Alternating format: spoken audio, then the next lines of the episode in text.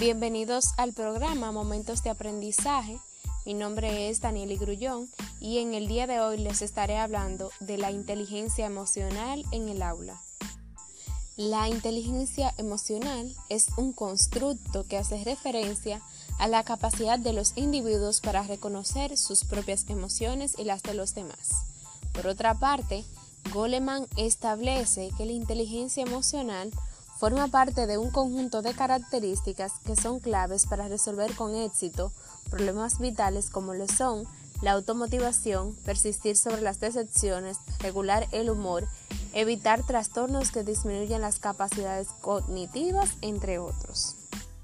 Pero no debes olvidar que en una buena gestión de aula no podemos pasar desapercibida la importancia que tiene la inteligencia emocional esta juega un papel fundamental en la educación, puesto que a través de ella es posible desarrollar la motivación en los alumnos el autocontrol de los impulsos, de los estados de ánimo y el relacionarse con los demás.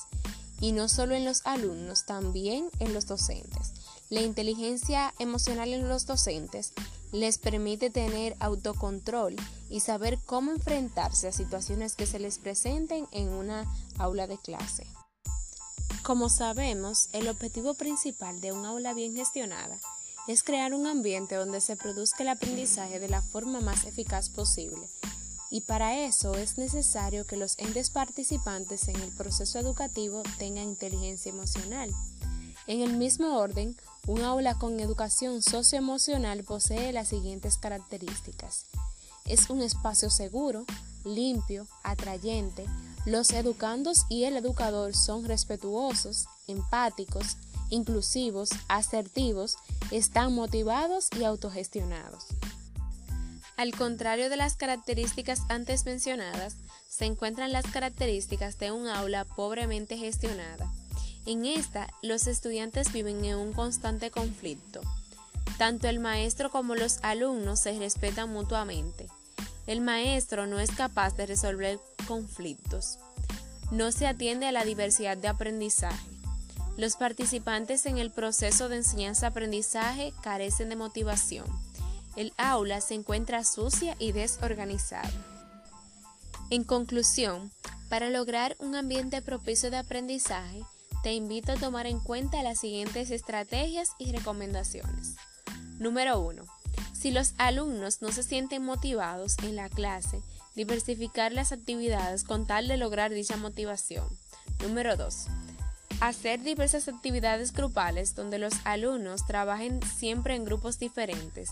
Esto les permitirá conocer a sus compañeros y fomentar el entendimiento a la diversidad. Número 3. Fomentar la participación en los alumnos darles a entender que su opinión ante el tema que se está tratando es importante. Número 4. Dar el espacio para que el alumno externe sus ideas sin importar que no sea del tema y una vez escuchada, conducirlo al tema de la clase. Número 5. Reconocer las actitudes y acciones positivas en el alumno. Número 6. Fomentar el respeto en todo momento tanto de docente a alumno como también entre compañeros. Número 7. En caso de que haya un conflicto, contar anécdotas. Esto ayudará a que los alumnos se sientan más a gusto y estén dispuestos a resolver los inconvenientes. Esto ha sido todo por hoy en tu programa Momentos de Aprendizaje.